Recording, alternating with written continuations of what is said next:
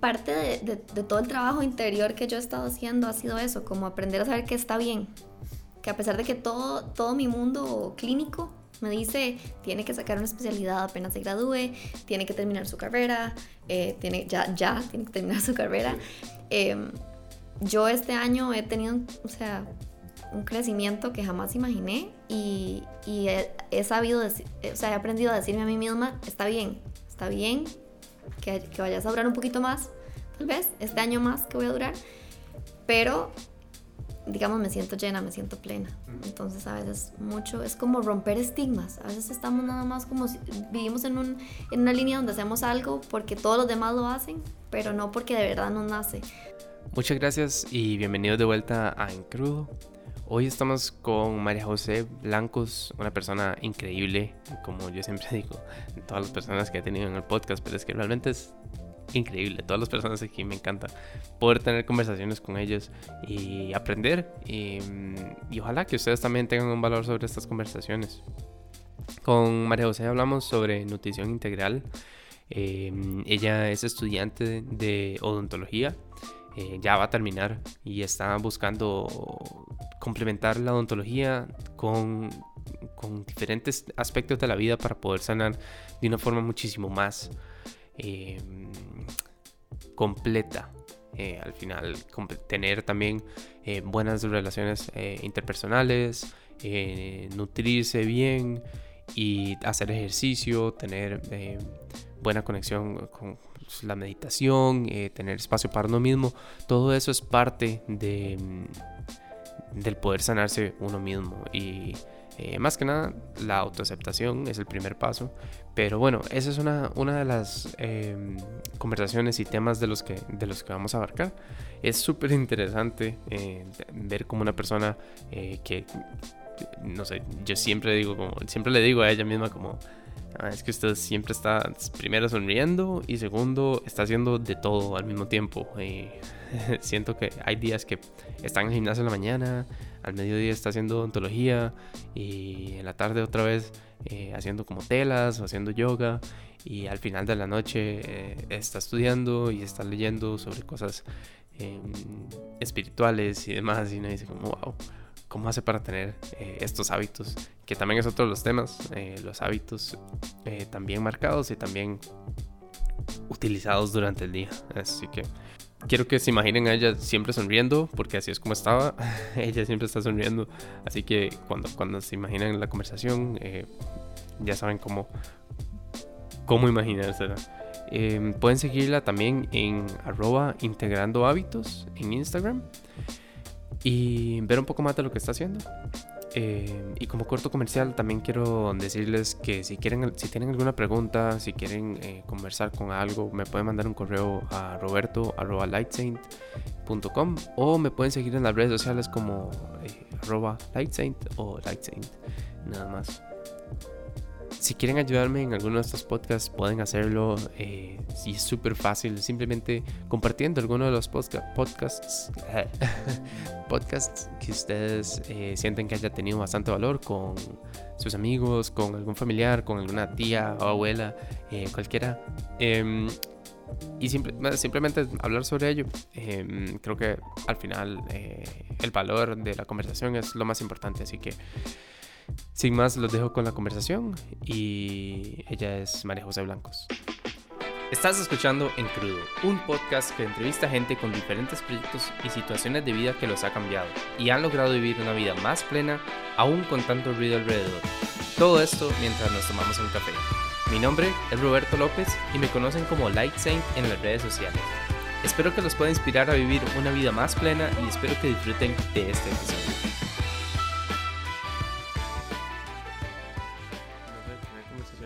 Chivas con gente y me gustó, me gustó un montón lo que haces. O sea, ahí eh, yo te lo he dicho un montón de veces. Me parece que estás haciendo demasiadas cosas al mismo tiempo. pero, pero siempre tenés tiempo, no sé. No sé cómo sacaste tiempo para esto, en realidad. no, no, yo feliz, más bien me pareció una iniciativa demasiado bonita. Y siento que este tipo de cosas hay que más bien motivarlas, incentivarlas, porque dejan demasiado. A veces uno relaciona como mucho las redes sociales como algo muy muy superficial, pero es, es, bonito darle cierta magia detrás de eso para dejar algo de verdad en las personas. Entonces me sentí muy conectada con tu proyecto. Qué bueno, me alegra. Bueno, y ya más o menos entramos, pero eh, igual te voy a hacer como una introducción al principio, entonces todo bien. Pero bueno, estás en odontología, no sé si ya terminaste o si El otro año, sí, es que. El próximo año. Finales del otro año. Ya casi. ¿Y es cuánto dura esa carrera? Seis, años. Uy, pucha, demasiado. Seis años. No sé con la licenciatura ya, pero, pero sí es larguita. ¿Y qué has pensado hacer? ¿Abrirte algo? Em, yo me quiero ir por el lado de odontología holística. Entonces es más como ver a tus pacientes por el lado integral. O sea, no solamente como una boca y unos dientes, sino que todo lo que conlleva em, y la parte de cabeza y cuello.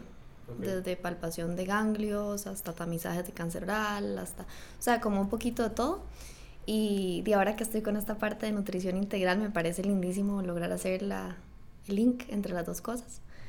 Y, y también de ahí toda la parte de hábitos de vida que me fascina. Creo que ahí está como mi pasión. Entonces me encantaría que mis pacientes analizarles toda esa parte de, de hábitos y lograr que tengan una vida integral y plena, balanceada. Entonces a futuro, así como una clínica ontológica integral o algo así, como de bienestar. Qué, qué interesante, porque el, digamos, mm, o sea, está mezclando como esa parte como, digamos, muy, muy, muy técnica y científica con el mantener como una vida más, no sé, como balanceada también, como, eso que decís, como integral, no sé, me parece que estás como conectando dos mundos ahí interesantes, chivas. Y en odontología, que es algo como que realmente no se escucha tanto.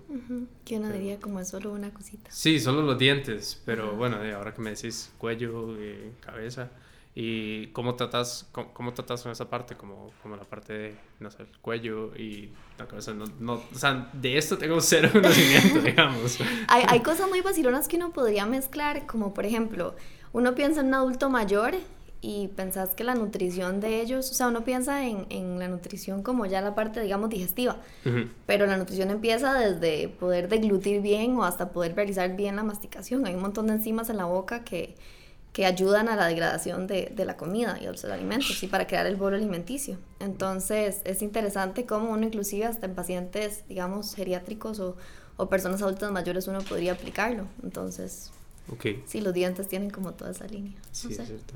Pero sí, sí, ahorita estoy como más en la línea de la parte integral de nutrición, más que la parte clínica ontológica. Me gusta, me gustaría, o sea, sí quiero hacer la clínica y todo, pero por ahorita, como no me he graduado todavía, claro. entonces por ahorita estoy dando como las asesorías de salud, que es lo que me, me gusta y me apasiona, y la parte de hábitos de vida, que es interesante. Y háblame de eso, como los hábitos, ¿qué, como qué, ¿en qué te estás centrando ahorita? Como en hábitos obviamente alimenticios, pero hábitos eh, abarca como bastantes cosas, como también, no sé, las horas de sueño, eh, no sé, el ejercicio, ¿cómo, cómo lo estás manejando? En, en, qué te estás enfocando ahorita, más o menos? Ok, pues vieras que a mí me llamaba muchísimo la, la atención la parte de nutrición.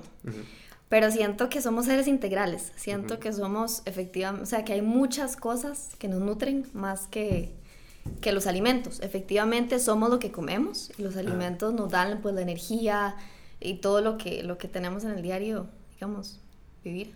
Pero este, sí siento que somos más que lo que comemos. Entonces me gusta mucho verlo como comida primaria y comida secundaria. Entonces yo considero como nutrición primaria todas estas cosas que decís, efectivamente, relaciones interpersonales, eh, el ejercicio, eh, las relaciones con tu familia, tu parte profesional, la alegría, la creatividad en tu vida, como todas estas partes que nos hacen una persona integral y que nos hacen personas completas al final y que, al, digamos, y que eso es lo que nos permite ser o estar en un momento de vida plena. Y como nutrición secundaria, toda, toda esta parte de alimentos y superfoods y, y una alimentación pues adecuada.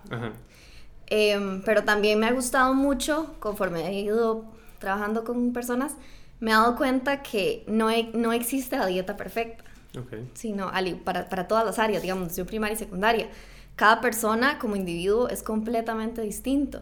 Entonces para mí fue muy bonita esa parte, como la parte, bueno, como lo que, lo que me gustaría explotar en mis pacientes es la parte de bioindividualidad, de cómo empoderar a la gente para que se den cuenta de que somos seres individuales, que tenemos demasiadas áreas que nos nutren y nos hacen ser, y cómo, cómo no hay una dieta perfecta. O sea, tal vez para vos lo que para vos es medicina, digamos, un batido verde en la mañana, para otra persona puede ser demasiado alcalino, demasiado ácido, demasiado... Entonces más bien es como veneno para tu cuerpo. Entonces aprender a escuchar nuestro cuerpo y, y, que las personas con las que pueda trabajar puedan tener como esa parte. Mm. Ok, entonces, bio, ¿cómo dijiste? Bioindividualidad. Esa palabra sí está bastante, no sé, chido, porque siempre he pensado lo mismo en términos de como cuando alguien va a una, a una, nutricionista, eh, va con una idea de que le van a hacer una dieta o que le van a hacer como algo súper específico para ellos, pero siempre creo también como esa idea de que la dieta en sí como que ha sido un término demasiado, así un estigma demasiado grande porque la gente dice como, ah, es que voy a parar de comer, ah, voy a, no sé, no va a ser para mí o quiero ser vegetariano y ahora me voy a poner a comer carne, eh, no sé, como ese tipo de cosas y al final no es tan personalizado, o sea, siento que, como vos decís, conlleva muchísimas cosas alrededor, no sé, em, o sea, estoy asumiendo como que viene también una parte como también psicológica a la hora de decir Em, vamos a trabajar esta área primaria, ¿verdad? De, la, de interpersonalidad y cómo, vas cómo, cómo pensás que, que, vas a manejar eso, cómo lo estás manejando. Creo que efectivamente hay una relación como humor, eh, alimentos demasiado grande que nada más hemos olvidado. Claro. Muchas veces como que pensamos en nutrición, o sea, muchos de las de nuestras eh, cravings o, antojos que tenemos en el diario, digamos. no sé, que se nos antoja un queque de chocolate o que por alguna razón queremos, se nos antoja un bistec de carne o algo así, como todos esos antojos, yo siento que son de nuestro cuerpo hablándonos. Claro. Muchos pueden ser, yo no sé, que efectivamente estás deshidratado o ocupas algún tipo de, de, de, nutriente que no, tu cuerpo no está teniendo, pero muchos, muchos, muchas otras cosas también pueden ser algún sentimiento que estás queriendo bloquear y que no estás asimilando bien, entonces lo estás recurriendo al azúcar, por ejemplo, porque te sentís down y ocupas energía. Mm. O ciertas cositas así. Entonces esa conexión es muy interesante. Como el comfort food al final. Ajá. ¿cómo, se diría, ¿Cómo se diría en español? Como comida de... Eh, para sentirte bien, no sé. Sí, comida para sentirse bien, que no sé, que no es como, ah, es que, no sé, tengo ganas de, decir como la pasta, la pasta siempre es como lo primero, lo más rápido también, entonces es como bastante fácil de, o me siento triste, voy a comerme un bucket de helado, y eso al final no nutre tu cuerpo, te vas a sentir peor. No sé, ¿qué, qué pensás acerca como del azúcar en general? Como también, porque eso es, digamos, es súper, al final es, si uno no lo controla, puede ser súper dañino y va a controlar como también tu, tu estado mental, ¿no? No sé. Sí, creo que el tema del azúcar, em, vamos a ver, tiene una parte científica por detrás. Mucho de lo que estoy haciendo ahorita es que me, me, me, gusta buscar el porqué de las cosas. Entonces, efectivamente, el azúcar nos genera una reacción momentánea, instantánea de energía que nuestro cuerpo se produce por el glucógeno. Entonces nos da como un inmediato boom, el rush, después de habernos comido algo con azúcar. Y es algo que naturalmente el ser humano siempre ha buscado. O sea, siempre hemos tenido las frutas, siempre hemos tenido... Simplemente era otro tipo, ¿verdad? De azúcar.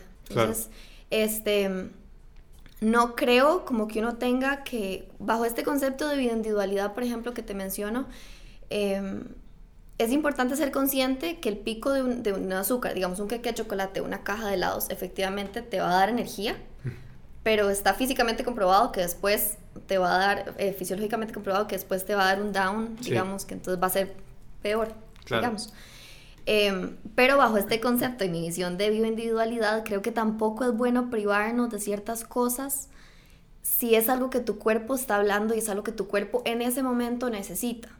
Puede ser que vos dentro de un mes puedas soltar el azúcar y puedas eh, quitarte todos estos eh, cravings o antojos que tengas con el azúcar, pero tal vez ahorita lo ocupas. Entonces creo que tampoco hay que juzgarnos eh, con la parte de de buscar una, una, nutrición perfecta y una dieta perfecta y no tengo que comer azúcar porque eso más bien nos va a hacer como un efecto rebote a futuro y más bien después vamos a estar buscando y buscando y buscando azúcar. Sí, sí, sí. Entonces, eh, esa parte es, es, interesante porque efectivamente hay miles de estudios que han comprobado que el, azúcar es casi que una droga, digamos.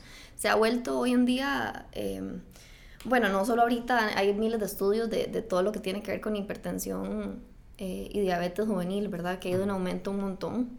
Y mucho de eso es porque no hay control del tipo de comidas que, que tenemos o, o, el tipo de azúcar que le estamos poniendo a nuestros alimentos. Pero eh, algo, tan, algo tan rico como el café, sí. ¿verdad? Ahorita ya vemos gente que le pone 3, 4 cucharadas de café, eh, de azúcar, perdón. Y es, entonces, eh, creo que es eso, como volver a concientizar que está bien comer azúcar y que tu cuerpo efectivamente te lo va a pedir porque nos lo ha pedido desde hace muchísimos años, pero busquemos opciones, o sea, busquemos, exacto, alternativas.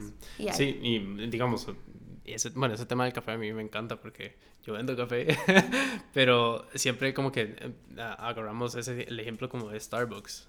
O sea, ¿qué es lo que va a hacer a buscar a Starbucks? Si es un café o si es un montón de azúcar para sentirme mejor o para decir que estoy tomando café, no sé, es como también bueno, obviamente el marketing y esa parte psicológica que es importante, que, no es, pues, es importante, que es tan marcada en Starbucks, ¿verdad? Pero al final uno se va volviendo como poco sensible a la cantidad de azúcar. O sea, siento que a veces, bueno, no sé, vos me puedes tal vez explicar esa, esa parte mejor, pero eh, siento que a veces como que salimos y es una torta chilena y un, vaso así de medio un poquito de azúcar, chantilly, chocolate, ¿verdad? Todo ese montón de cosas. Eso, eso sucede, o sea, que nos vamos quitando como esa sensibilidad al azúcar. No sé, cómo, no, sé cómo, no sé si me puedes explicar un poco cómo, por qué sucede eso, qué, qué sucede. ¿Qué son esos antojos, digamos, como y por qué el, el cuerpo los necesita? No, tanto como, más como que el cuerpo se va haciendo como poco sensible a la cantidad de azúcar que está ingiriendo también. Sí, creo que es un asunto de hábito, ¿sabes? O sea, como que, eh, no sé, no sé si esto se pregunta. ¿Vos tenés cuántos? ¿Cuántos años? 27. 27 años. Imagínate que tenés 9.855 días de estar haciendo exactamente lo mismo. Entonces, por ejemplo, si vos desde los no sé, 15, 16 años, te tomas una, una tacita de café y le pones una cucharadita de azúcar y después, o sea, estás acostumbrado a eso, ya lo ves como un hábito, entonces, o sea, ya lo ves normal, entonces tu cuerpo empieza pues obviamente a, a pedir más. Y en esos momentos de que di que vivimos bajo, eh, ahorita que vivimos en, con demasiado estrés, también eh, buscamos algo que nos mantenga porque ocupamos ser efectivos, ocupamos ser eficientes, correr, correr, correr. Entonces, digo, obviamente el azúcar nos lo da, es glucógeno, es ciencia, ¿verdad? Entonces, esa parte, sí, pues a veces ocupamos ese rush de energía, pero sí es, sí es interesante analizar cómo después en los estudios viene el pico de energía y después viene para abajo. O sea, no, no nos queda, no nos nutre como como si lo pusiéramos en comparación con otros alimentos, que mucho viene, eh, son alimentos que tienen fibra. Por ejemplo, la, el un banano es un alimento con demasiada azúcar o fructuosa, pero tiene la parte de que tiene fibra. Entonces, o sea, nos deja más de lo que nos dejaría una torta chilena. Después otra cosa es que la torta chilena combina esa parte de, de azúcar con carbohidratos, que, es, que es peor como si nada más comiéramos solo el azúcar de, de un banano que también tiene repercusiones diferentes en nuestro cuerpo. Los car eh, eh, eso, es una cosa que siempre he pensado, los carbohidratos sí se vuelven azúcar cuando se degradan en el cuerpo. Sí. Okay. Sí, es glucógeno. Entonces al final, al final por, por ejemplo, comerse un plato de pasta no te va, o sea, te va a dar lo mismo, no tiene, no, asumo que no la misma cantidad de azúcar, pero sí eh, te va a dar un rush igual de azúcar que, no sé, cualquier otra cosa que... Más, más que... Pero se mantiene. Más que en azúcar, Ahí lo que sucede con los carbohidratos es que ocasionan en el cuerpo un pico de, digamos, la insulina aumenta en el cuerpo. Y a la hora que hay un aumento de insulina, eh, la hormona del cortisol, que es la hormona del estrés, se activa. Mm. Y genera un montón de procesos inflamatorios en el cuerpo, que al final es lo que ocasionan a futuro, obviamente ya viéndolo muy a nivel macro y grande en la vida, eh, muchos, muchos de los problemas de enfermedades crónicas, como hipertensión, diabetes, aterosclerosis, de verdad, un montón de, de, cosas. Entonces, no es como que, como que sean malos, porque no lo son, pero efectivamente si vos podés buscar una dieta donde tengas carbohidratos no procesados, en vez de carbohidratos con un montón de, como, como, digamos, como, como pasta o pan o eso, es mucho mejor que vos te comas un camote una papa o un, un poquitito de maíz a que recurras a esas cosas. Entonces, no es, y tampoco es como que eso una o la otra, pero, pero sí tu cuerpo las asimila completamente distinto. Hablaste también del estrés y me parece que eso es como súper importante. Sí hay una relación bastante grande entonces con lo que comemos y digamos cómo, lleva, cómo manejamos el estrés.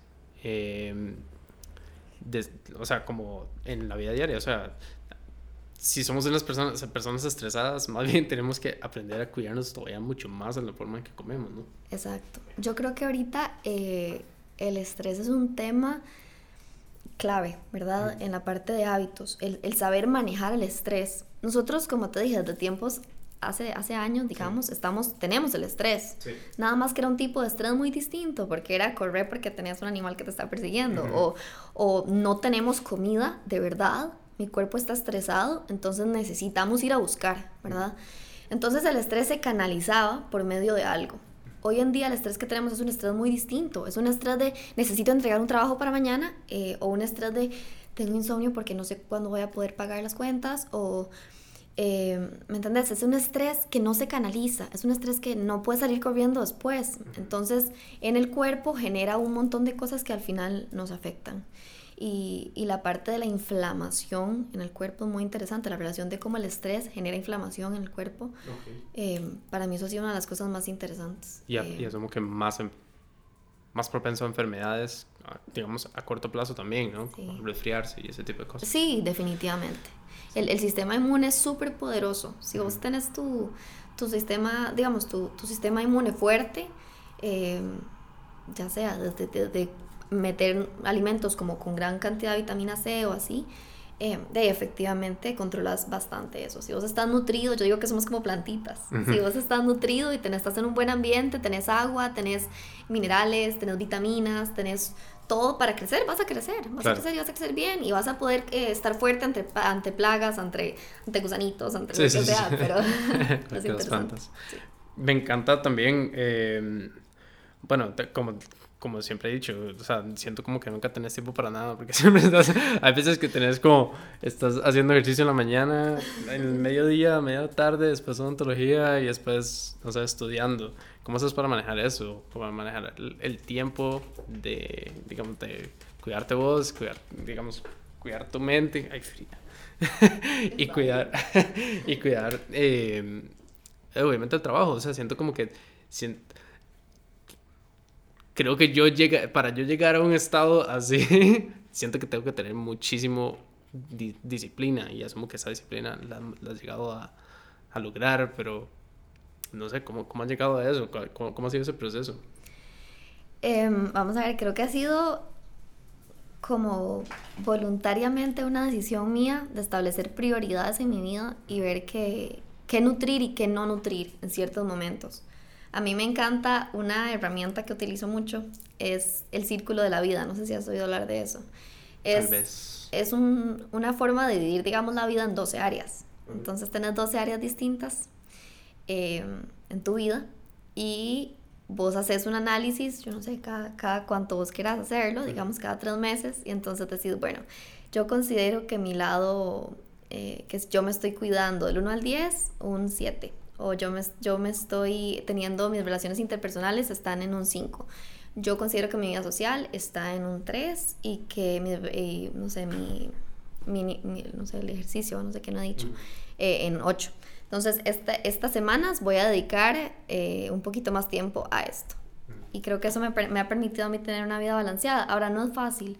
O sea, creo que mucho es de establecer prioridades y, y a veces es, es, ser un poquito egoístas. Muchas veces nos dejamos atrás. Somos personas que damos y damos y damos y no nos damos cuenta que, que nosotros ocupamos estar llenos para poder ser eh, algo positivo para las demás personas. O sea, a veces queremos ayudar, pero estamos tan vacíos nosotros por dentro que no, no podemos. Entonces, esa parte para mí ha sido muy importante, como aprender a, a, ponerme yo primero para saber que solo así puedo ayudar a las demás personas. Pero sí es complicado, digamos, odontología me quita muchísimo tiempo y de ahí no tiene pacientes, tengo que estar confirmando las citas y todo. Pero, pero sí ha sido, ha sido todo un proceso. siento que la parte del ejercicio es agarrarle el gusto. Es buscar algo que te haga feliz. Muchas veces vemos el, el, ejercicio como ir al gimnasio o hacer pesas o tener una rutina y eso lo hace muy, muy aburrido, digamos. Es buscar la forma de cómo, de qué es lo que te gusta a vos. Digamos, si a vos te gusta ir a caminar a tus perros, pues esa es una forma de movimiento. También tenemos muy, em, muy en la mente el, ideal de salud, que es una persona fit de gimnasio, de... Y creo que a veces tenemos que romper con esas cosas y saber que la salud también es salud mental, es también salud emocional y física, sí, pero, pero es, un, es un conllevar y también me he dado cuenta de eso, que a veces hace dos años yo hacía ejercicio siete días a la semana. Ahorita hago cuatro y era demasiado. Exacto, más bien terminaba lesionada, tenía que estar yendo a la terapeuta, física. Ahorita me he dado cuenta que es más que suficiente hacer ejercicio cuatro veces por semana. Si hago una hora bien hecha, lo disfruto y me siento mucho más plena. a veces hasta, bueno, como decir, depende también de la persona y de, digamos, de todo su cuatro horas, eh, cuatro días por semana, para mí es dificilísimo, digamos. Yo digo, ok, no, tal vez dos, tres, o bueno, a veces que salgo a andar en bici, pero otras veces voy al gimnasio, como que también todo, todo depende también como en, en, ese, en ese gusto que uno le agarra las cosas como para que no sea simplemente como, ay, madre, tengo que levantarme, tengo que ir al gimnasio. Exacto. Porque a veces... Ay, mejor no vayas. Sí, es mejor no ir, porque entonces uno, uno bueno, ya cuando uno se pone los tenis, se pone, se ya pone, ya dice, ok, sí, ya, ok, bueno, bueno, ya vamos. Pero eh, hay veces que también hay muchas personas que le pasa que tiene que ser una actividad social, la verdad. Entonces, no sé, como ir a andar en bici, ya, ir a andar en bici solo, qué pereza. como, ama, ah, voy a decirle, entonces, no sé, también como es bueno conseguir un, un, un workout partner, no sé. Sí, definitivamente. Y qué chido que tengas esa opción. Sí, sí. Eso es, eso es, maravilloso, siento yo. Claro. Y, no, no, pero igual es, igual es un work in progress, digamos. Pero me, me, gustó una cosa que dijiste hace, hace un ratito, que es como la auto, autoaceptación. eh, también ese círculo, por ejemplo, trata como mucho como de, como de interiorizar quién es uno, qué está haciendo bien, qué está haciendo mal. Y, y, y me gusta como que también hay que, hay que aprender como a ir para atrás. No sé. ir hacia eh, adentro. Sí, ir hacia adentro y, y, como saber un poco más, bueno, aprender a, aprender a conocerse, ¿no? Sí, definitivamente. Yo siento que, que hoy en día ti tenemos muchas cosas afuera, entonces también nos cuesta mucho ver hacia adentro y está bien, es súper normal. Pero sí de vez en cuando es rico volver a eso, como a, a conectarnos con nosotros mismos y, y, poder ver qué es lo que está pasando, analizar un poquito nuestra vida y ver en qué podemos mejorar, no simplemente seguir el día a día y seguir y seguir y seguir, porque a veces vamos hasta estar haciendo cosas que en realidad no nos apasionan o no nos gustan. Y yo siento que, que uno está aquí para poder dar lo mejor y todo lo que uno haga, darlo con amor y darlo con energía. Entonces, esa parte es... Sí, eso también veo un montón en tus redes como que siempre siempre estás feliz.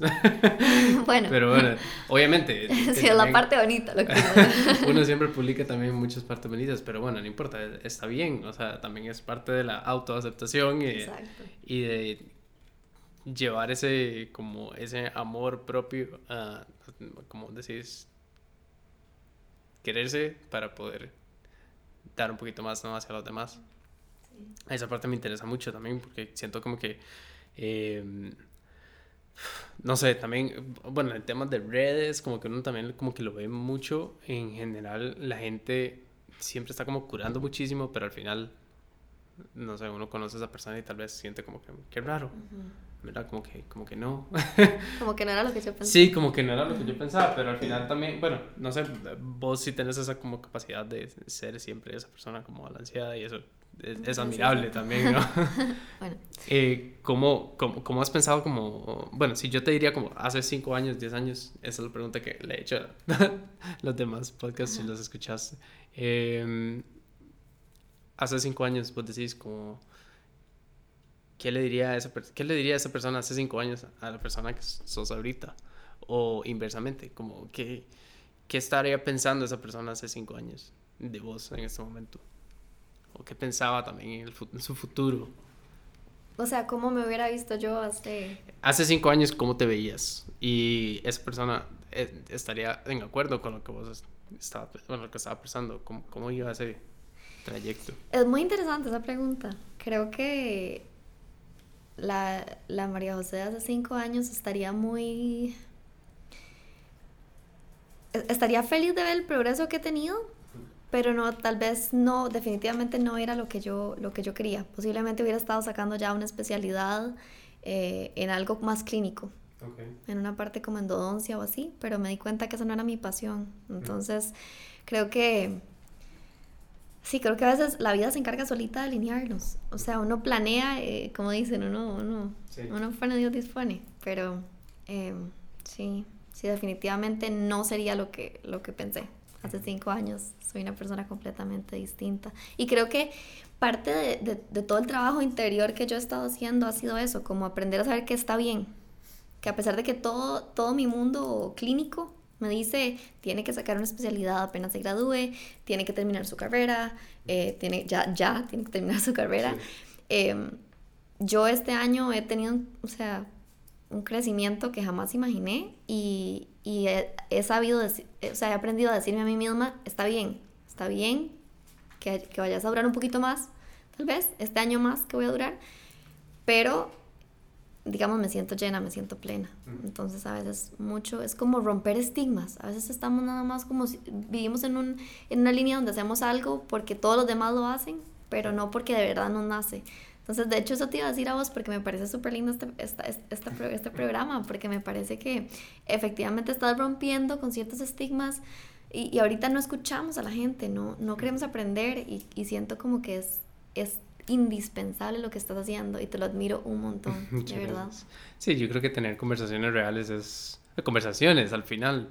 Uno se sienta y uno, uno ve Instagram o ve Facebook y lo único que hace es leer y leer y leer y leer y leer cosas que al final como que nos ponen al frente, ¿no? Son cosas como que, eh, no sé, como que a veces son muy curadas o, o no tan curadas, pero también sigue siendo como una decisión de alguien que puso eso. No sé, no sé, al final me cuesta mucho pensar en eso, pero en realidad no se trata de... Hoy no se trata el podcast, se pero, pero sí, muchas gracias. En realidad siento como que, bueno, la conversación eh, siempre es más importante. Al final eh, pasan como que uno no se siente hablar con la gente. Sí, sí, sí, se ha perdido. ¿Verdad? hasta lo ves en, en, no sé, en los niños. O sea, yo la verdad estoy impresionada ahora todo esto del, del mundo digital y tecnológico, que es wow, o sea, es impresionante. o sea, una impresora 3D me parece lo más chiva del mundo. Que ahora hasta comida hacen. Exacto, me parece increíble, pero después yo sí me puedo pensar y digo, wow, es que si no nos conectamos con el, con el ahorita, con el ahora, con, con el presente, vamos a tener generaciones, las generaciones que vienen van a estar, pero perdidas en una maquinita. Sí. Y, a futuro yo no sé qué va a pasar. Que nadie se va a hablar, se van a hablar igual como Sí, ya para que hasta en los restaurantes hayan tablets para jugar y cosas, es, increíble. Sí, los aeropuertos todos están llenos de, de iPads y, como lugares individuales, no sé si los viste, como en, creo que en Nueva York también, como que uno se sienta y pide y ya como que te segregan a un solo lugar, a un solo espacio, ni siquiera hay conversación. Sí, no, no compartes. Entonces, sí, Eso, es, muy interesante. Y, y, el manejo de redes sociales es durísimo, ¿verdad? Como esa parte de desconectar esa, el, el, el perfil y lo que sos. O sea, son cosas completamente distintas. Sí. O, o, o, si quieres hacerlo una, que siempre esté tu esencia dentro, del, dentro de, de ese perfil que estás poniéndole a la gente. Entonces siento que a veces eso pasa mucho con lo que decías, de que, de que uno conoce a una persona que veía en, Instagram tal vez y la, la conoces y es completamente distinta a lo que vos pensás. Claro, no pasa mucho. Ay, algo te iba a preguntar. Eh, ah, bueno, e, eso que, vos me dijiste como, es, hace cinco años esta, esta María José iba como más hacia eso, como hacia más eh, estudiar, estudiar, estudiar y bueno, terminar y terminar y terminar.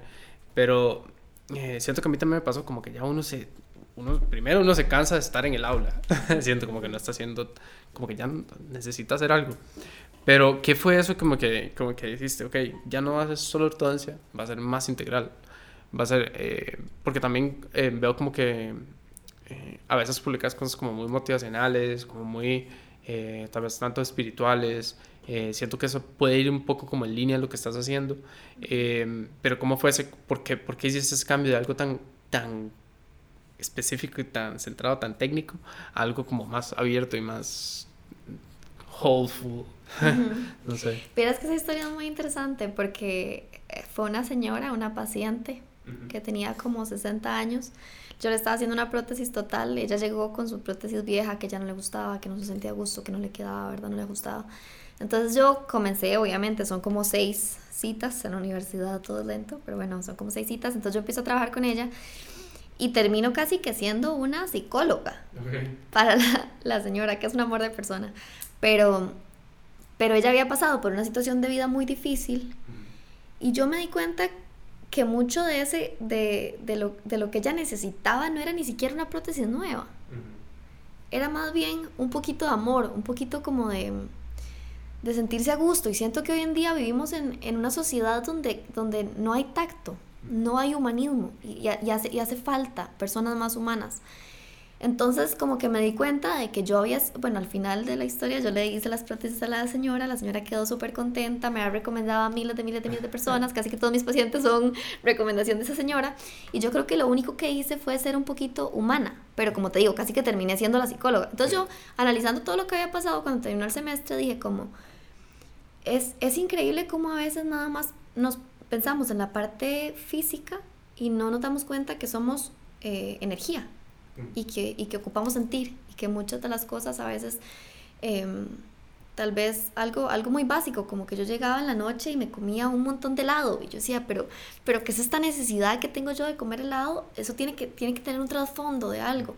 Entonces, no sé, para mí fue interesante conectar esa, esa parte, darme cuenta como de que la parte de nutrición sí es importante, pero que la parte de, de cómo estamos emocionalmente también y que físicamente pues y también, también es importante eh, para sentirnos plenos. Entonces, ese balance, como esa triada derivado de esa señora, fue donde yo tuve ese despertar y dije, yo creo que si yo nada más salgo de la U, me pongo una clínica y, y como las hay, clínicas odontológicas cada 100 metros, pues en realidad creo que ni yo me voy a llenar ni mis pacientes van a terminar eh, pues plenamente contentos. Más bien yo ocupo dar esa gotita de algo más, esa, ese calorcito humano a mis pacientes y, y empoderarlos a ellos y hacerlos sentir eh, personas plenas y llenas de bienestar y salud y, y lo que sea. Y, y, claro que me di cuenta que venía conectado de la parte emocional y de la parte de, de alimentación y nutrición. Entonces... Está súper interesante, me encanta.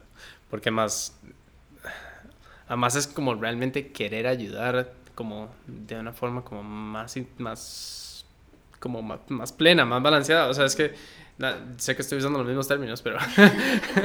pero. Pero. Em, no sé, a veces, a veces el, el, el, estar físico como que siempre puede volver y siempre, o sea, siempre te vas a, no sé, me va a doler esto, me va a doler esto, pero también mucho lo que he estado como estudiando de esta parte energética, como vos decís, es una parte como emocional y puede ser que al final, una vez para alguien que va a una clínica odontológica, eh, regular, digamos, eh, podría ser algo recurrente que vaya yendo, pero esto que vas planteando vos puede atacar el problema todavía más adentro. Y ya casi que puede ir una vez nada más, solo para la clínica odontológica. O sea, puede ser que, no sé, tengas algo más grande y también haya psicología y haya bla, bla, bla, y la persona pueda seguir yendo, pero, pero como su problema inicial puede ser curado mucho más rápido y eso me gusta. eso me gusta un montón más. Si vieras qué lindo es eso, como ver, ver una persona ya sana en, en, el término salud en las, en las tres áreas, en la parte mental, emocional y física. y, y, cómo se empodera y cómo es capaz de lograr cosas que nunca se imaginaron. O sea, cuando vos ves una persona plena, y, y, todos tenemos esa capacidad, nada más que no, no, no, no, trabajamos en ella. Pensamos en, en estar salud como estar físicamente fit. Eh, no, no mezclamos esa, esa, esa parte. Entonces, siento que eso es muy lindo, la parte de empoderarnos de verdad como personas y saber que tenemos esas capacidades de llegar a, a ser seres increíbles, pero simplemente hay que alimentarnos. Sí. estar alimentándonos y nutriéndonos. Eso es. Y as, eh, como, ahora, como yéndome como a la parte como más de lo que vos haces en términos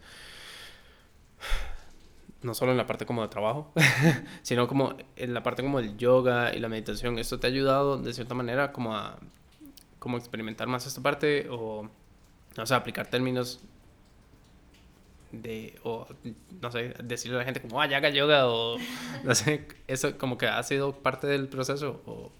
Vieras que ese, esa parte para mí ha sido de las cosas más difíciles. eh, cuando yo me hice el autoanálisis, una de las 12 áreas que te mencionaba es la parte de espiritualidad.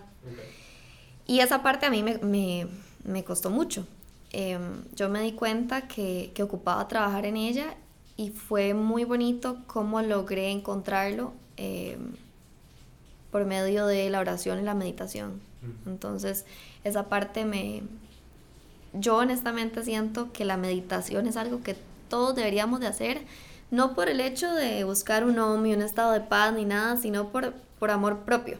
Es como sacar 10 minutitos al día para que sean tuyos. O sea, si quieres pensar en nada, pensá en nada. Si quieres em, hacer esos, esos 10 minutos de, meditación con, tomándote una tacita de café y nada más disfrutándola. O jugando con tus perros, pero darte un ratito que sea para vos donde nada más sos consciente de tu respiración. Y esa, el, el lograr como conectar mi respiración con el ejercicio, con esa parte de meditación, fue para mí clave para poder sentirme plena en esa parte espiritual. Creo que la respiración es algo muy importante que hemos dejado olvidado y que respiramos nada más porque nuestro cuerpo subconsciente automáticamente. lo hace, pero cuando uno de verdad se da cuenta del poder que tiene la respiración, hasta para energía, a veces estamos como súper, tuvimos un día difícil, estamos cansados y todo, respiramos un ratito conscientemente y ya sos capaz de volver a tener energía full de nuevo. Entonces han sido como, muchas de estas son técnicas ancestrales, digamos, del yoga, como la respiración ujjayi o, otras que, que, vos puedes aplicar, pero... Eh, Sí, esa parte es muy interesante. La verdad sí, sí me ha gustado mucho y sí siento que definitivamente ha cambiado mi vida. el, tener una, una parte espiritual activa, digamos. Sí, es que eh, hay veces que cuando uno habla de espiritualidad la gente siente como que como que le van a meter la religión así bien solo. Pero es que no tiene nada que ver. O sea, al final es, es una conexión digamos, más interna y con uno mismo y si quiere, si quiere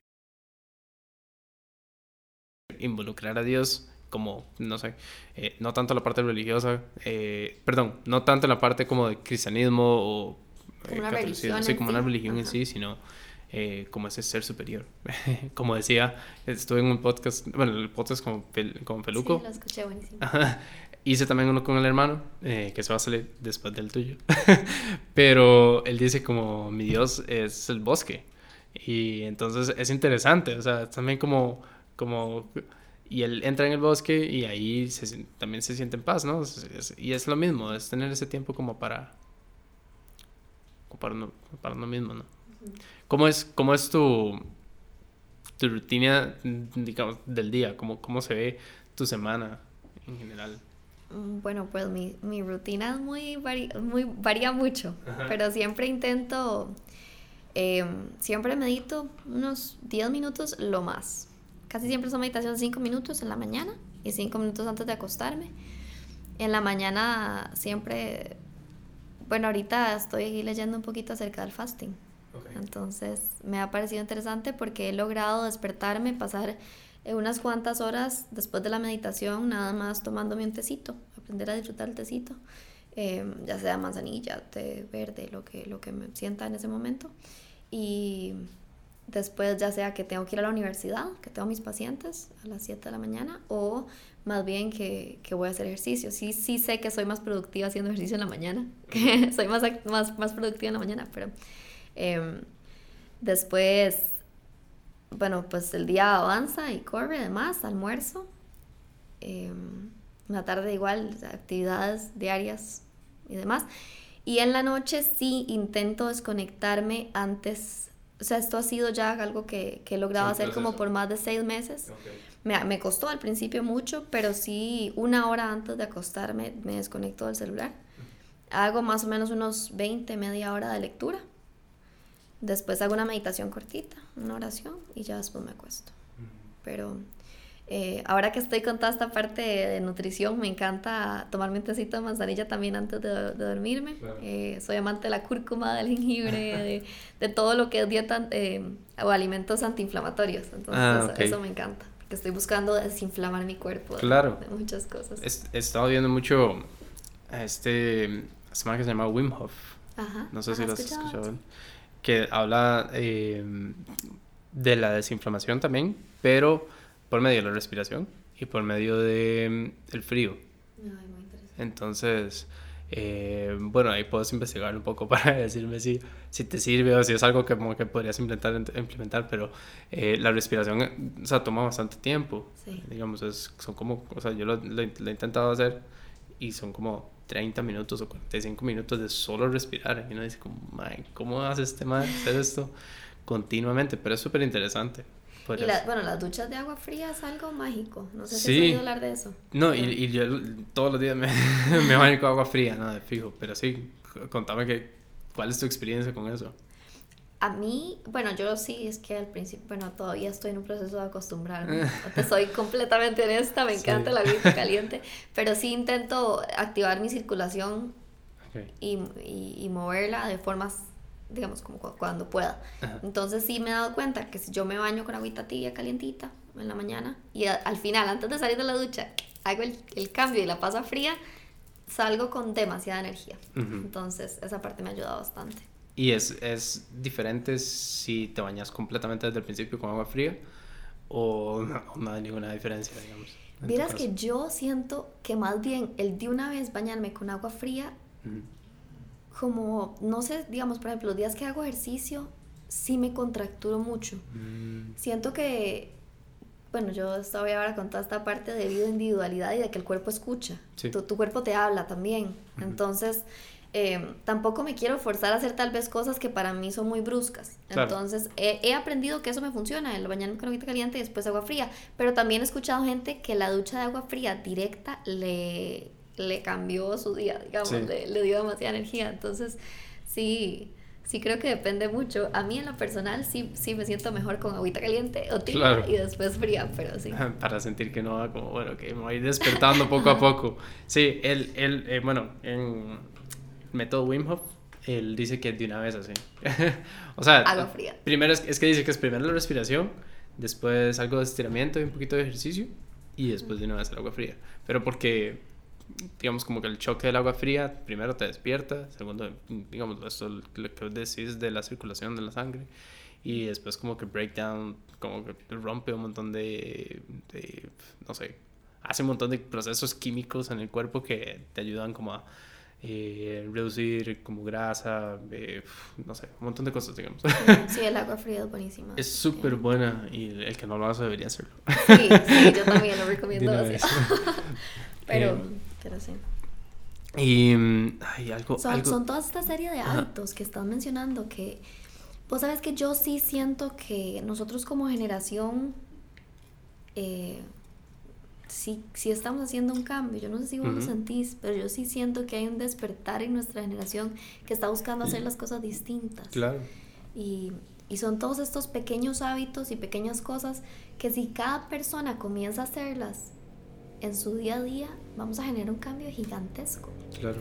Algo, algo tan lindo, no sé, tan básico como no usar bolsas de plástico o no, em, no utilizar pajillas de plástico, o no sé, son cosas que, que uno ve muy, muy chiquititas, muy, muy mínimas, pero a nivel macro es un cambio gigantesco. Yo siento como que tenés, o sea, primero tenés toda la razón, segundo como que hubo un, un, momento en donde a la gente nada, nada le importaba, como que nada, todo era tabú, todo era, no sé, y ahora como decís, como que ya se puede hablar de espiritualidad de una forma plena, como más tranquila, como nadie te va a ver así con unos ojos de, oye, este madre. Vamos a la iglesia. sí, ¿qué le pasa? Em, y también hay muchos términos como estos, como, no sé, las, eh, las, bueno, nutrición integral, por ejemplo, que, como integrar varias cosas que te hacen una persona como más completa. Eh, no sé, decir que ya no, ya no utilizamos tanto azúcar, eh, que pensar en qué comemos, eh, pensar en, no sé, no sé, las relaciones interpersonales que tenemos, como la vulnerabilidad, como la gente también...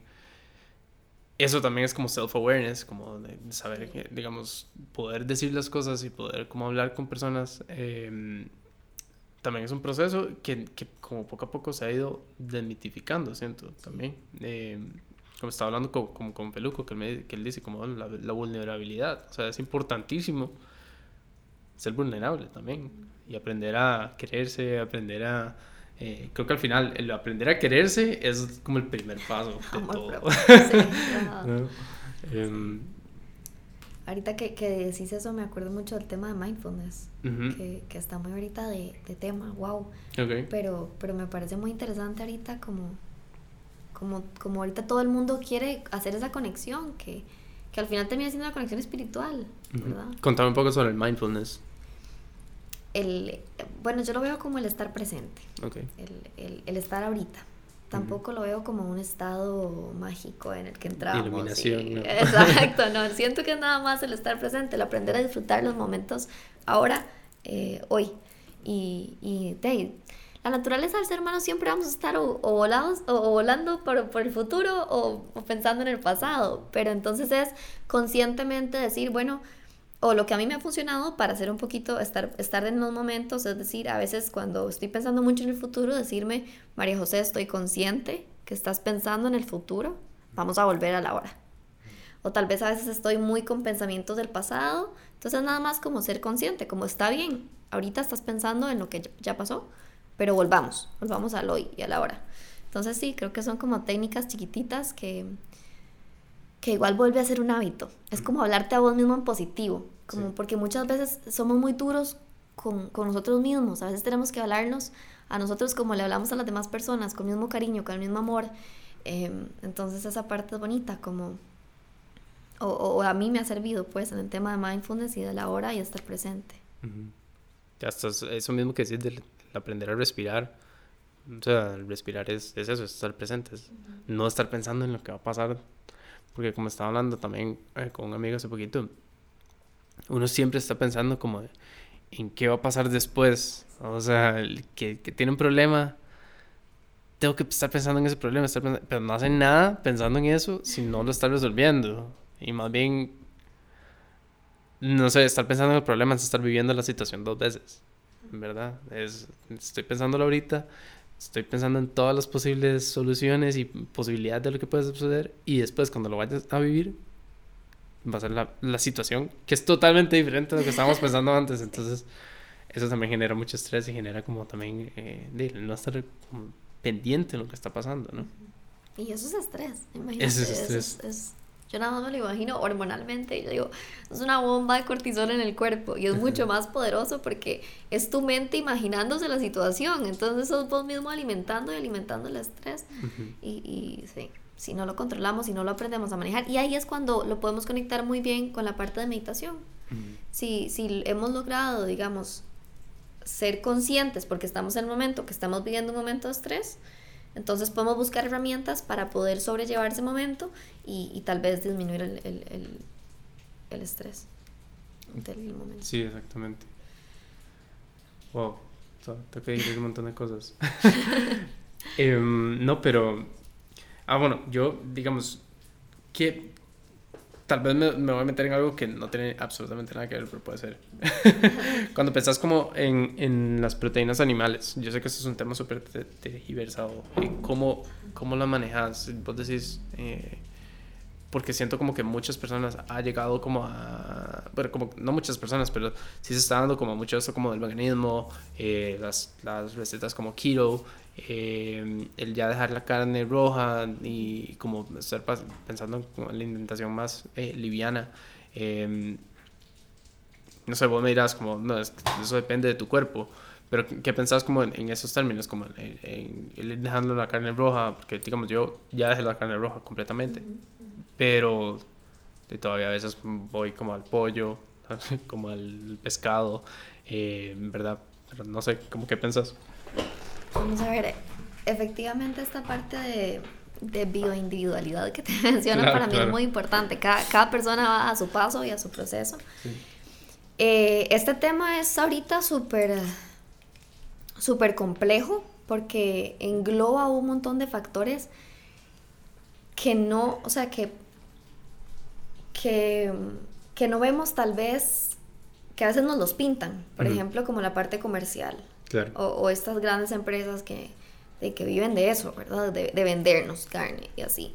Yo personalmente creo en que, en que el comer carne es algo que nuestro cuerpo logra manejar, sin embargo, no todos los organismos son iguales y creo indispensable buscar opciones em, de proteínas que sepamos que vienen de animales eh, que han tenido no solo una vida digna, sino que se está manejando toda la parte de, del manejo, no sé, eh, las emisiones de carbono y todo eso, eh, de una forma, de una forma, pues bien.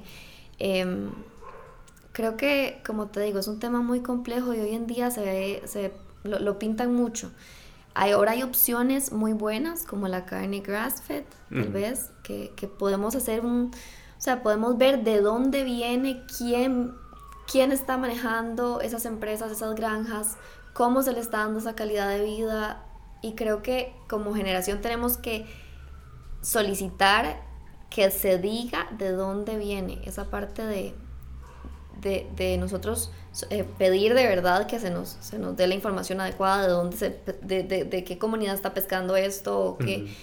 Pero sí, creo que es mucho como individuo lo que vos necesitas. La, la proteína efectivamente es algo que el cuerpo necesita. Es uno de los principales macronutrientes que se necesitan para sobrevivir. No digo que, que sea proteína animal necesariamente, pues hay demasiadas opciones ahorita deliciosas, increíbles. La comida vegetariana a mí me encanta.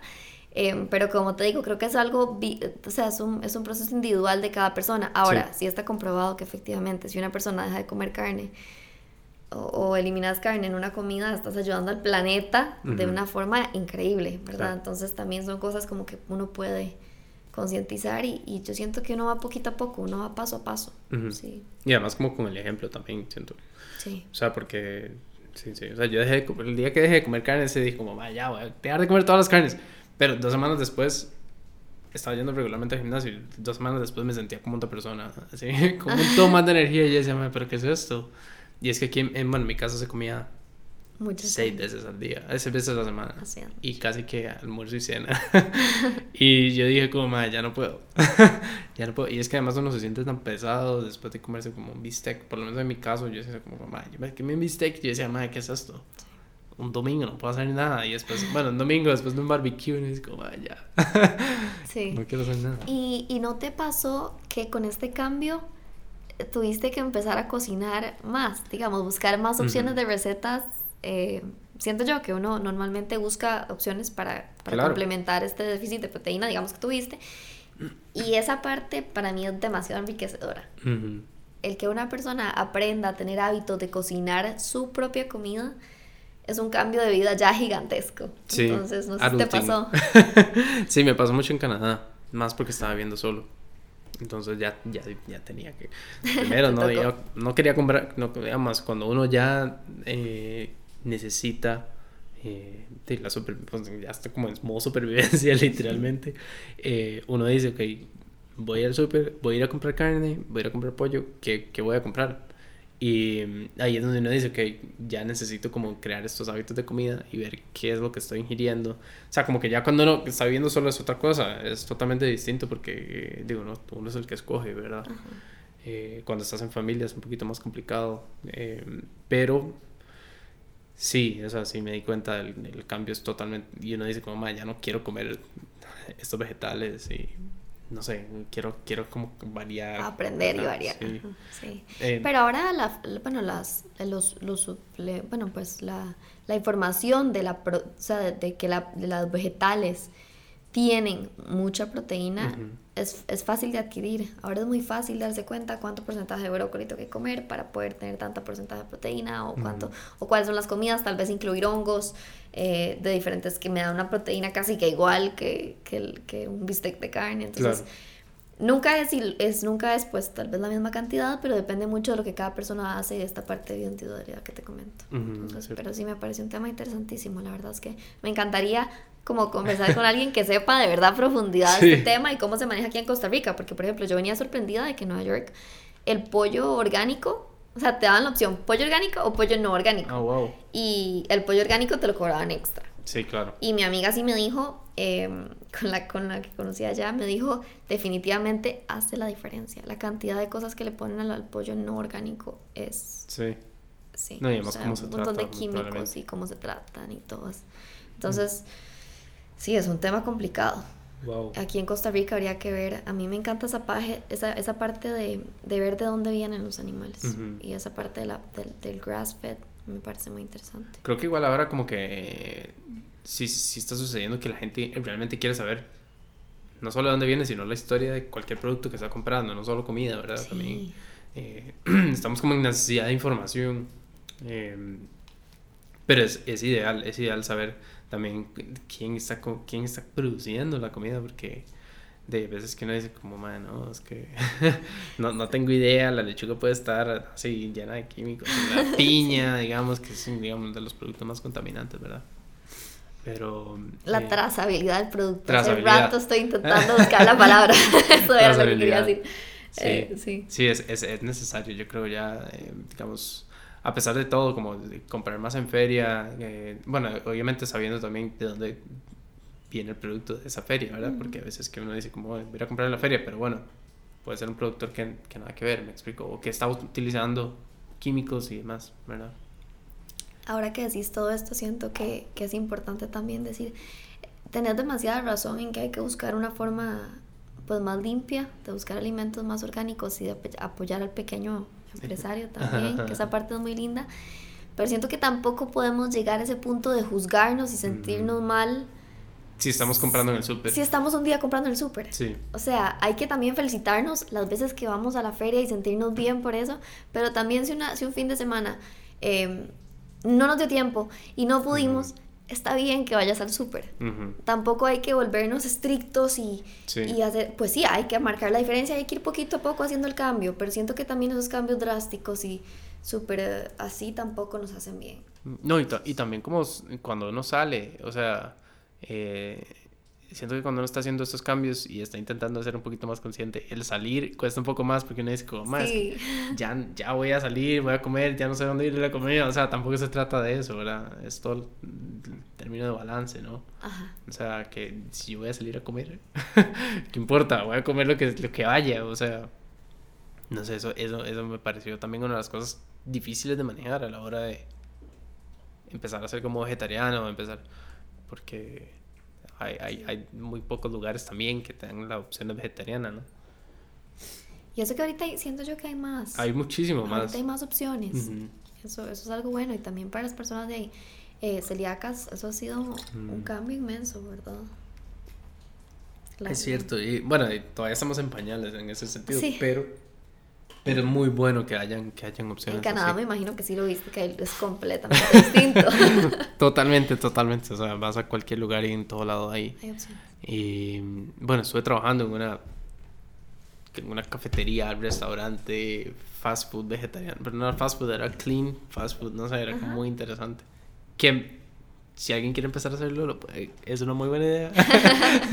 Por favor, hágalo. O hacerla vos. sí, la podría hacer yo, pero es, es, era súper chido porque tenían platos muy diversos, eh, de opciones interesantes. Las, todos los batidos que hacían eran orgánicos. Eh, bueno, o, o intentaban de que to- todos los productos fueran orgánicos. eh, digamos, wraps, que digamos que decir como salchicha, que la salchicha venía, era a base de manzana. Era muy interesante. Eh, hacían también como cold pressed juices, como, como jugos eh, de, de cúrcuma, de, de remolacha. Y uno dice, como, "Man, la remolacha ni siquiera sabe rico. Pero es que si usted la mezcla con la buenos ingredientes, es delicioso y es súper bueno para antes de hacer ejercicio o después. sí. Bueno, Cualquiera de los dos. cualquiera de los dos. Eh, pero sí, digamos, ese tipo de restaurantes creo que también hacen falta como que sean como más proactivos a la juventud, como vengan, tómense un smoothie, pueden comerse algo rico, vegetariano. En, en- en mis asesorías yo siempre digo que, que hay que usted tener un plato colorido, lleno de colores. Ajá, eso te iba a Entonces, decir. digamos, la remolacha tiene, está llena de fitonutrientes. Ajá. Entonces, eh, to- todo lo que sea rojo, todo lo que sea de colores, mé- métale, métale todo a su plato. Ajá, ajá, ajá. El plato ideal, yo digo que debe- debe- tiene que ser así, como un arcoíris.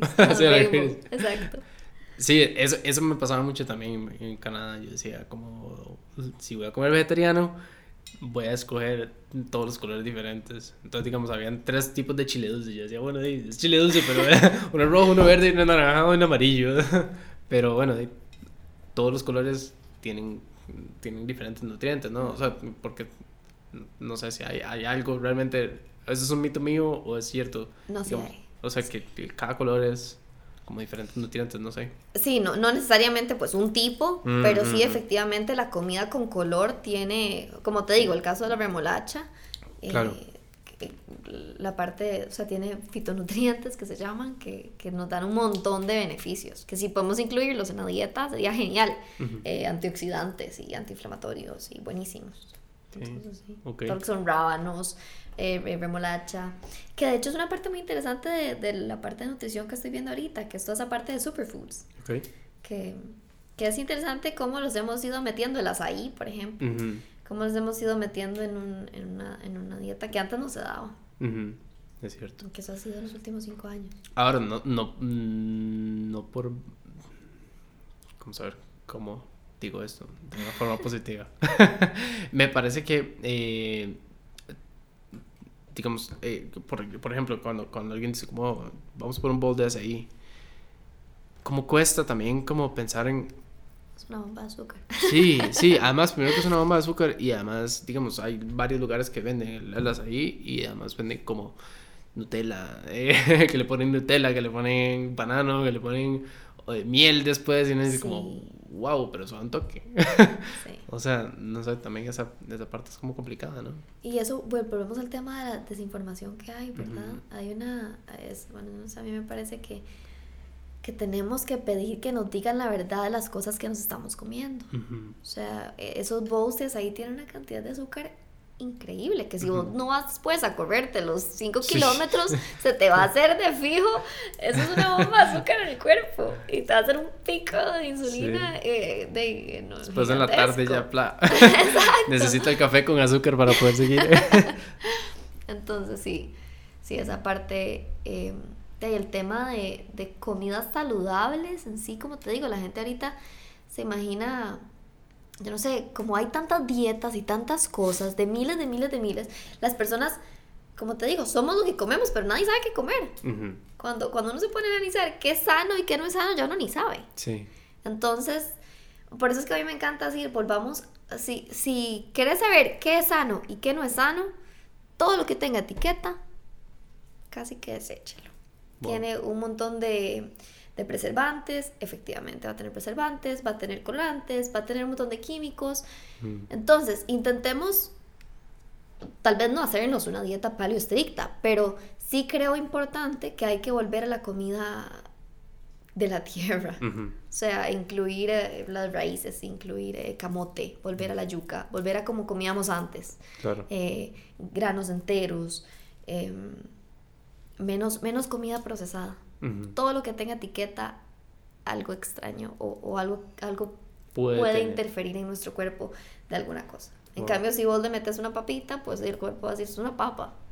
Y, y va a ser mucho. Uno lo siente. Si, si vos te haces una sopita de pollo Sí. una noche, vas a dormir tranquilo. Completamente distinto si vos te comes una pasta con salsa eh, blanca, con cosas así. De lata y de, de, de dónde. Sí, sí, sí, sí. Entonces es como muy básico. ¿Qué es sano y qué no es sano? Ajá. Todo lo que venga de la tierra, todo lo que sea natural, todo lo que no sea procesado, tu cuerpo lo va a asimilar mejor. Ahora, está bien si de vez en cuando te comes la hamburguesa con el pan que te hiciste, está bien también. Claro. Pero tampoco nos podemos volver así, pero, pero sí es increíble cómo no nos han educado en ese tema. Sí, sí.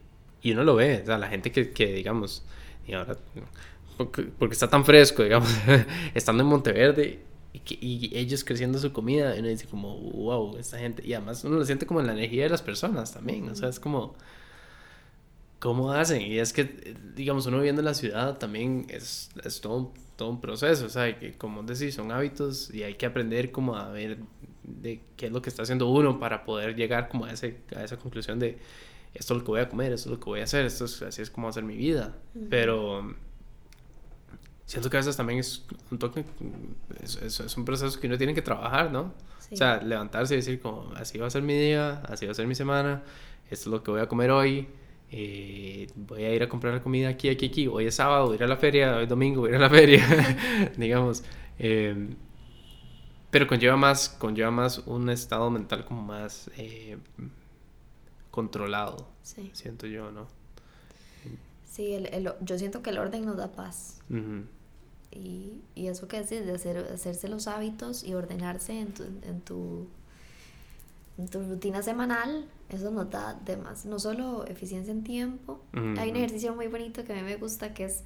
Eh, agarras más o menos lo que vos hiciste en toda una semana, lo medio pones, y clasificas qué, em, qué actividades hiciste que te confieren a vos, o sea, como ir al doctor o, yo no sé, pensar un ratito en leer, leíste un libro, compartiste con tu familia, qué otras cosas hiciste por los demás, qué cosas hiciste por tu tema profesional y el lado espiritual. Entonces son cuatro como bloquecitos, los pintas de diferente color y ves, bueno, wow, hice el 70-80% de mi semana de puro trabajo. Inclusive, te fijas y decís, mira, sábados y domingos, sí, también pasé pegada al trabajo. O sea, no hay forma que vos puedas estar lleno como persona si estás 100, o sea, 80-90% del tiempo pensando en trabajo y no le dedicaste nada de tiempo a tu familia. O pues tal vez, tal vez es una persona demasiado entregada y le diste demasiado tiempo a tu familia y dijiste, ¿y yo? No me senté a leer, no me senté a cocinar, no me senté a ver al techo, que es lo que me gusta, o, o, lo que vos quieras, pero, pero sí. Está muy chido. Es, interesante y uno como que aprende un poquito la, la distribución del tiempo, que, que a veces no nos damos cuenta y se nos bajan esos aparatitos. esos aparatitos del... que por dicho ahora tienen registro de lo que no dura. Ah, sí, bueno, iPhone lo tiene yo, sí. Bueno, Android lo tendrá. yo creo que sí. Sí, no sé, tendré que buscarlo. buscarlo. Eh, porque sí, a veces son... Bueno, ah, bueno, casi que... Bueno, a mí me pasa ahorita que estoy trabajando, eh, pero por hora, pero digamos, para otra persona, pero estoy poniendo exactamente cuándo empiezo a trabajar. Entonces pongo como el clock, eh, bueno, el, el, reloj como, ok, estoy trabajando, trabajo, trabajo, trabajo. Ya me pongo en cualquier otra cosa, lo paro. Entonces veo exactamente las horas de eficiencia que tengo, digamos, en el trabajo que estoy felicito, haciendo. eso está increíble. Sí, eso es, y, es, y es una práctica bastante interesante también porque no, como que no ve. primero tengo que cobrar las cantidades de horas que estoy trabajando, pero segundo veo cuánto tiempo estoy desperdiciando. O sea, empiezo a las 8 de la mañana, termino a las 2 de la tarde y, y en tiempo efectivo fue, no sé, 3 horas. Y uno dice como, wow, ¿verdad? o sea, ¿cómo hice para gastar tanto tiempo? Y esa parte del tiempo efectivo es increíble. O sea, también es normal que nos distraigamos. Cada 90 minutos ocupemos un break, o cada menos, o cada más, dependiendo de lo que estés haciendo. Pero qué bien que lo estés haciendo. Es una práctica increíble. Yo voy a empezar a aplicarlo. Creo, el timer. Creo que es, creo que sí, es como inconsciente. Con, bueno, me está tocando hacerlo porque tengo que. Pero bueno, es una, es una práctica que estoy. Te sirve. Que me sirve, sí, además. también para ser un poco más efectivo como en lo que estoy trabajando, ¿no? O sea realmente no quiero que la otra persona me esté pagando más de lo indebido, ¿no? O sea, sentir como que estoy siendo honesto con el tiempo que estoy trabajando, ¿no? Si yo le digo a la persona, trabajé ocho horas, pero realmente no trabajé ocho horas, trabajé cuatro, sería como un poco deshonesto, un poco, un poco ético, digamos. Pero bueno, es, todo eso me conlleva a la otra pregunta que quería hacer. Para vos, ¿qué significa el balance? ¿Y cómo, sé que lo hemos hablado, pero como en tu vida, ¿qué significa balance? Ok, creo que eh, esa es una de mis palabras favoritas. balance y, disciplina también. Esas dos son mis palabras favoritas. Creo que el balance es algo súper difícil de lograr en la vida. Es un, es un vaivén, a veces estamos muy balanceados, a veces no. Y es perfectamente normal. eso sucede y así somos. Somos seres eh, que, que, que, fluctúan. O sea, a veces estamos arriba, a veces estamos abajo. Eh, no siempre vamos a estar en el medio perfecto. Entonces, creo que yo para lograr el balance, primero utilizo esta, esta herramienta que te dije de, de, ver las áreas más importantes de mi vida, establecer prioridades y sentirme a gusto con esas prioridades. Y segundo, eh, el balance siempre lo busco, o sea, como que he entendido cuáles son las cosas que, que más me llenan a mí como persona y, y he logrado visualizar como si yo me siento balanceada como persona, extrañamente las, las áreas de mi vida se van, se van balanceando poquito a poco. Como que como que si uno está pleno, sí, como que todo se va alineando, todo, todo se va equilibrando. Es, es muy interesante esa parte. Pero sí creo que es algo que uno tiene que hacer eh, conscientemente. Tenés, que, tenés que establecer prioridades y, y buscar qué, qué, es para vos el balance en tu vida. Para mí puede ser algo muy diferente a lo, a lo, que es para vos. Claro. Y, y, y, somos seres eh, integrales. Hay, hay, demasiadas áreas en la vida que nos, que nos involucran. Entonces también saber que a veces, por ejemplo, puedes estar muy bien en tu parte profesional, pero tus relaciones interpersonales o tu vida social tal vez no está tan bien. Saber que eso está bien, analizarlo y tal vez alimentar un poquito la otra parte. O, o, al contrario, a veces eh, la parte de tus finanzas no está muy bien, pero todas las demás áreas sí. Entonces, saber, bueno, que cómo, cómo, ver esto, concientizarlo, saber que está bien y eh, trabajar en eso. Entonces, he logrado como, como con este autoanálisis que me hago a mí misma cada cierto tiempo, ver qué áreas quiero alimentar y qué áreas he descuidado o, así, esa parte, más o menos con eso. Sí siento que la disciplina tiene mucho que ver, como ser disciplinado y constante, constantemente estar alimentando esas áreas que, que, son más importantes para vos, pero que no siempre, o sea, no, no siempre es fácil. y como decís, saber que está bien, porque a veces como que uno se va como en ese como ese hueco, es decir, como, es que estoy, no sé, estoy con tan poquito trabajo y estoy tan estresado del trabajo y entonces el trabajo se vuelve como la parte más importante en la vida y como que, no sé, como que no se va haciendo como ese estrés solo en esa parte. y descuida todo lo demás. Y si, ajá, y entonces termina, y todo lo demás se termina cayendo también, es como, como el Lego, ¿no? Como, como, ¿Cómo se llama? Y, el, el dominó. Ajá, como un efecto dominó, ¿no? Eh, pero me encanta esa parte también, como saber que eh, aprender a saber que las cosas que uno hace a pesar de todo son parte del proceso. Y está bien, está bien estar así, está, bien estar mal un tiempo, simplemente no quedarse ahí, ¿no? Dar el siguiente paso como para, ok, está, así está, vamos a caminar. Exacto, exacto, eso, es, eso para mí es clave. Y también mucho de lo que he logrado balancear en mi vida ha sido porque he aprendido a escuchar mi cuerpo. Yo de verdad lo que te decía, el cuerpo nos habla y, y si aprendemos a ver el cuerpo como un laboratorio que nos da resultados cuando las cosas están funcionando y salen bien y cuando no, es súper interesante.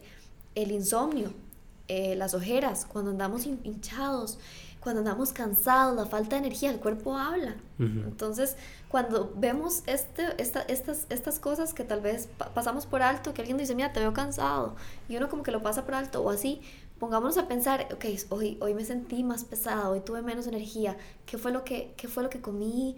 ¿Qué, ¿Cómo me he estado sintiendo?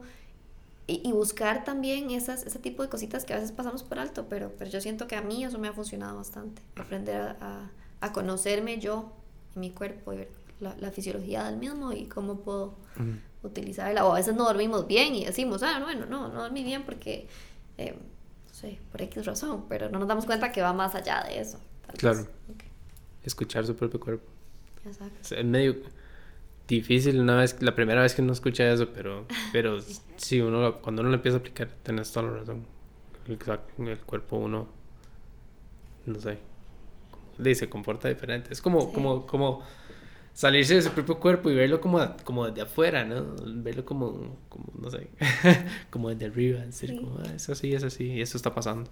Y el balance también siempre, siempre se llega al balance. De alguna, alguna u otra forma la vida siempre, siempre te, te neutraliza. O sea, sea que estás muy alto, te, te, te va a bajar. O sea que estás muy feliz, te va a dar algo triste para que logres estar en balance. Es, es creo que es parte de la vida. Como... Llegar a eso poco a poco. Pero sí, tienes razón.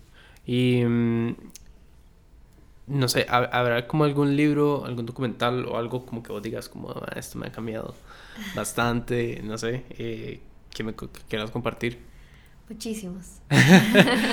Empecemos por el primero, paso a paso. El, libro que cambió mi vida fue el libro de los cuatro acuerdos. Toltecas. Ajá, increíble. Em, siento que fue tal vez el primer libro que me abrió los ojos porque yo logré entender que somos Em, o sea, que, o sea, que, que el autoevaluarnos es importante.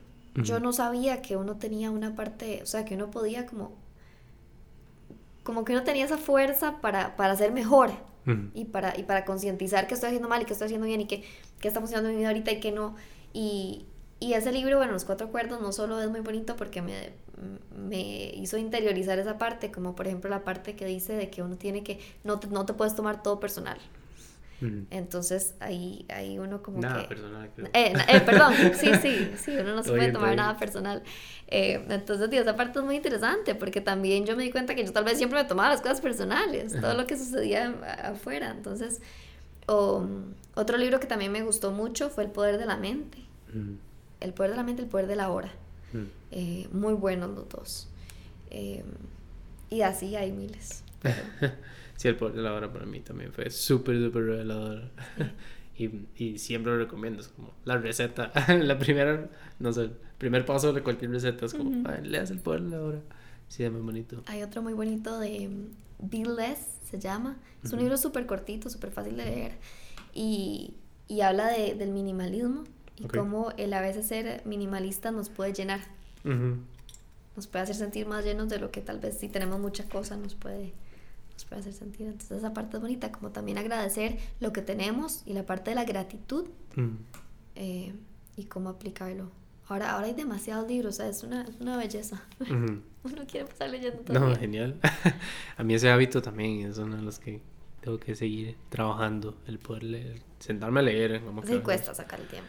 Cuesta bastante, bueno, no es que cuesta bastante, pero simplemente como decir, como, ok, ya, tengamos el celular, sentémonos a leer. sí. Eh, es difícil. Los cuatro acuerdos del Sí, los cuatro acuerdos. Yo ahora vi que, que quiero leerme el, que, quinto acuerdo. Ajá. Que ya Eso no, no, sabía que lo habían sacado. Sí, lo, lo, sacaron. Creo que es el hijo que lo escribió. Y ya conseguí. No, no, no lo he conseguido, pero dicen que está bueno. Genial. Ok.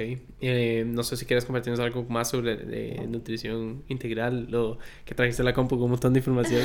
sí, no, lo he usado para nada. no sé, contame. Em,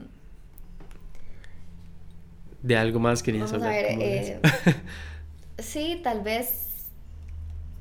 Ay, hay demasiadas cosas que Bueno, hoy salió en La Nación, te digo, algo súper importante que yo la verdad nunca había visto que salió, que fue que tocaron este tema de la hipertensión y la diabetes juvenil. Y me pareció interesante que saliera porque lo, lo, lo, pusieron como un tema importante notar para los papás, o sea, como un despertar en la conciencia. Entonces me, me, sentí muy contenta de que, de que como país, digamos, estuvieran, estuvieran sacando... Tratándose esos temas. Sí. Eh, de ahí no sé, y tal vez consejitos básicos, como muy, yo soy de hábitos, como tal vez algunos consejitos básicos para las personas. Em, que a mí me han ayudado bastante. Eh, bueno, había, había hecho 12 que a mí me han ayudado mucho. Entonces, el número uno para mí es tomar agua. Muchos de estos cravings y estos antojos que tenemos en el día a día pueden ser solucionados por nada más tomar agüita. Entonces muchas veces es porque estamos deshidratados. Entonces el, el, hábito de tomar agua siempre es bueno me encanta y a mí me ha ayudado mucho. Tal vez no es para todos, o, eso decimos, pero aprender a, saber que, a escuchar nuestro cuerpo y la parte de, la, de crear la práctica hasta de cocinar nos ayuda mucho, porque a veces el cocinar nuestros propios alimentos podemos decir esto nos cae mejor o peor o así. Em, y que cuando buscamos esos lugares de, de comida, busquemos también esas opciones, tal vez que nos, que nos, que nos, nos llenen y nos, hagas, nos hagan sentir más, cosas muy básicas eh, con respecto a nutrición para las personas que están interesadas en, qué es sano, qué no es sano, qué es, bueno para mí. Em, siempre aumentar el consumo de vegetales y frutas, indispensable. Las hojas verdes tienen muchísimos minerales, muchísimas vitaminas que puedes incluir en tu dieta. Entonces siempre es bueno. Intentar comer menos comida procesada. Y más sin etiquetas. Y sin etiquetas. ¿Y más? más proteína, eh, sea animal o, vegana, dependiendo de lo que tu cuerpo, que tu cuerpo sienta. Em, date cuenta de que muchas cosas te nutren, no solo la alimentación, sino, sino otro montón de cosas, eh, áreas en tu vida, cuáles son, establecer prioridades. Intenta que las relaciones que tengas en tu vida sean relaciones que que sean saludables, que te nutran, que las, todas las personas que estén en tu vida sean personas que admiras y sean personas que, que te escuchen y vos puedes escucharlas y que te estén alimentando. Que muchas veces cuesta mucho soltar relaciones que tal vez son muy tóxicas. Y como yo digo, puedes comer todo el kale, todo el brócoli del mundo, que si tienes relaciones tóxicas o no estás bien con lo que vos sos como persona, de ahí no hay dieta mágica. O sea, no, no hay fuerza. Si no estamos bien por dentro, no vamos a estar bien por fuera. Eh, aprender a disfrutar el movimiento, la actividad física, eh, no solo te vas a, ver mejor, sino más importante te va a ayudar a sentir mejor. Está comprobado que a la hora de nosotros hacer actividad física se activan un montón de, hormonas, eh, la serotonina, la oxitocina, eh, que nos, nos, hacen sentir mejor, más felices. Em, y encontrar pasión en cada cosita que, que hagas. O sea, busca, busca pequeñas cosas que te motiven a ser mejor. Y por ahí va. Em, sí, busca siempre que todo lo que hagas en tu vida tenga, te dé vitalidad, armonía. Y busca ser una persona sana. Y sí. Ok, genial. Algo así era. ¿Cuántas eran? 12. sí. y esto, este me gustó mucho. Eh, eh, Oisho dice, así como el cuerpo necesita comida, el alma necesita amor. Entonces también esa parte es, es, interesante. Sí, no solo el cuerpo, también el alma. Buenísimo. Genial. Em, bueno, algo que hice, recalcar lo que, digamos, no ir a hacer ejercicio, no es solo ir, a, ir, al gimnasio, es encontrar esa actividad física, como dijiste, que a uno le guste, si es caminar a los perros, como dijiste también, que sea eso, pero que haya un movimiento, Exacto. que no, no quedarse en la casa aún después de hacer el, no sé, eh, ir al trabajo y volver, por lo menos, no sé, hacer algo, eh, ya sea en la mañana o en la tarde, porque es necesario para el cuerpo. Y oxigena, para la oxigenación también, ¿verdad? Sí. Em, y, el amor propio. Y el quererse también. Es quererse un poquito. Sí, sí, sí, sí. sí. pensar también que a futuro, sí, la salud, queremos ser viejitos sanos, queremos poder, poder caminar y poder estar tranquilos. Entonces, sí, si nos quedamos dados en una silla, pues. Sí, no, no vamos a llegar a, eso. Qué bueno que está bien en este momento, pero dijimos, hay que aceptarlo y moverse un poquito más. Sí, ahí en, ahora que ando en Montana, conocí a una señora que tenía 60 años, ¿no? Y era número 3 o 2 de CrossFit en nacional, una cosa así. Y uno dice, ¡y! Es increíble. ¿Verdad? no quiere, bueno, obviamente no estaba juzgando del todo, simplemente es como, wow, ¿cómo hace, verdad? Eh, pero no, es increíble, o sea, uno puede llegar a viejito y estar bien, no tiene que ser como llegar a viejito y estar así.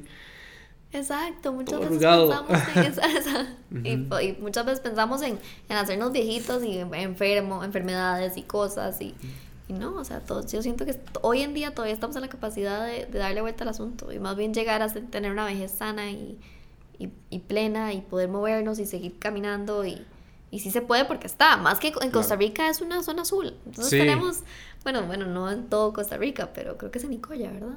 Sí, es, en el sur, en alguna parte del sur, pero... que esa parte es interesantísima también. Es cierto, sí, comer bien.